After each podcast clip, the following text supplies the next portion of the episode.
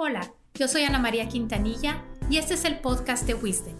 Aquí hablamos de los problemas más comunes que tenemos en el trabajo y en la vida y compartimos herramientas para que tú los resuelvas.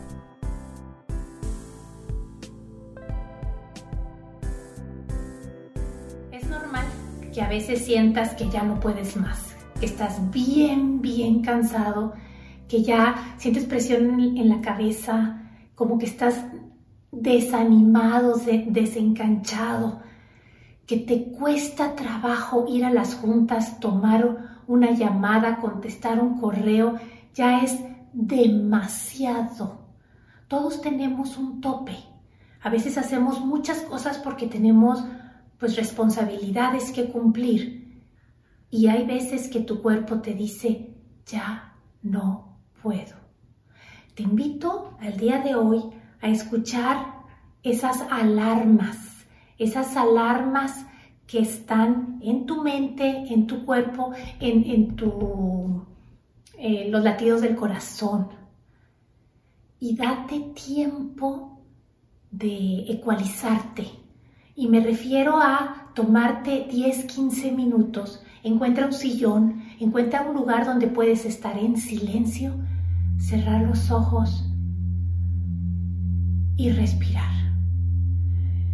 Y respirar. Imagina, imagina que te abrazas y estás cuidando, cuidando a esa persona responsable que te ha llevado hasta donde estás hoy. Imagínate que estás realmente teniendo ese cariño especial por esa persona que eres tú y que sientes que estás diciéndole, está bien, está bien, este tiempo es para ti, respira. Siente cómo te, te vas como en un sueño profundo. No importa si estás sentado, parado, acostado, pero siente esa, esa forma de nutrirte el alma. Respira y cuando sientas que te fuiste, y regresaste, date gracias porque escuchaste la alarma e hiciste algo al respecto. Eso te lo recomiendo 100%. Número dos, escucha cuando alguien ya no puede más.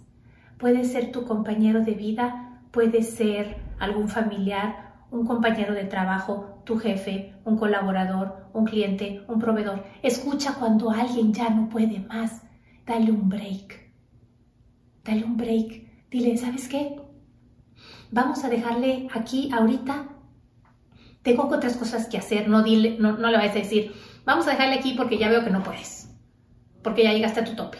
No, con mucho respeto, dile, vamos a dejarle aquí y retomamos después yo necesito un receso, un receso de media hora, dos horas, tres días, lo que tú consideres que la otra persona necesita para su paz mental, su salud emocional también. Si todos nos cuidamos, no llegamos a ese burnout. Cuídate.